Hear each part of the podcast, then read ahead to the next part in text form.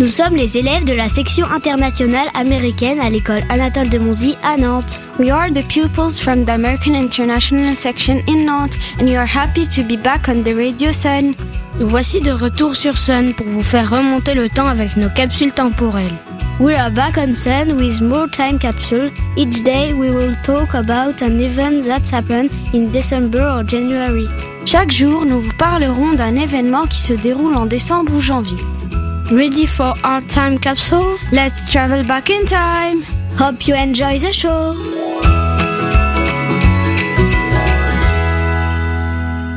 Avant de commencer, un peu de vocabulaire pour bien comprendre. A custom. Une coutume. The Middle Ages. Le Moyen Âge. Sales. Les soldes. The leftovers. Les restes. To swim. Nager. The English Channel. La Manche. Fancy dress costumes. Des déguisements. Today, let's travel to the United Kingdom. Do you know what happened on the 26th of December, the day after Christmas? It's a special day called Boxing Day.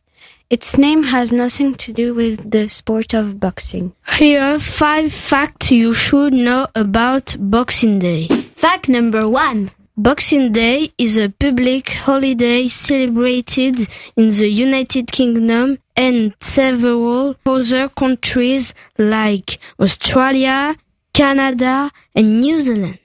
Fact number two. Boxing Day is an old custom from the Middle Ages. Originally, servants or postmen receive a Christmas box filled with money or presents on the day after Christmas to take home. Fact number three. Today, Boxing Day is mainly a big shopping day with big sales. It is also when families invite guests over for lunch with Christmas leftovers like baked ham, Christmas cake, turkey sandwiches, roasted vegetable, and other festive food enjoy the day before. Fact number four. In the United Kingdom, many football and rugby league games are played on Boxing Day. Many people also watch football on TV. Fact number five. In the United Kingdom, for Boxing Day, some people challenge themselves to swim in the English Channel. Temperature is cold, but many people wear fancy dressed costumes and have fun running to sea together. Hope you enjoyed learning about Boxing Day. Goodbye. C'était la section internationale américaine de l'école Anatole de Monzy sur Nantes. Vous pouvez retrouver cette chronique en replay sur le sonunique.com.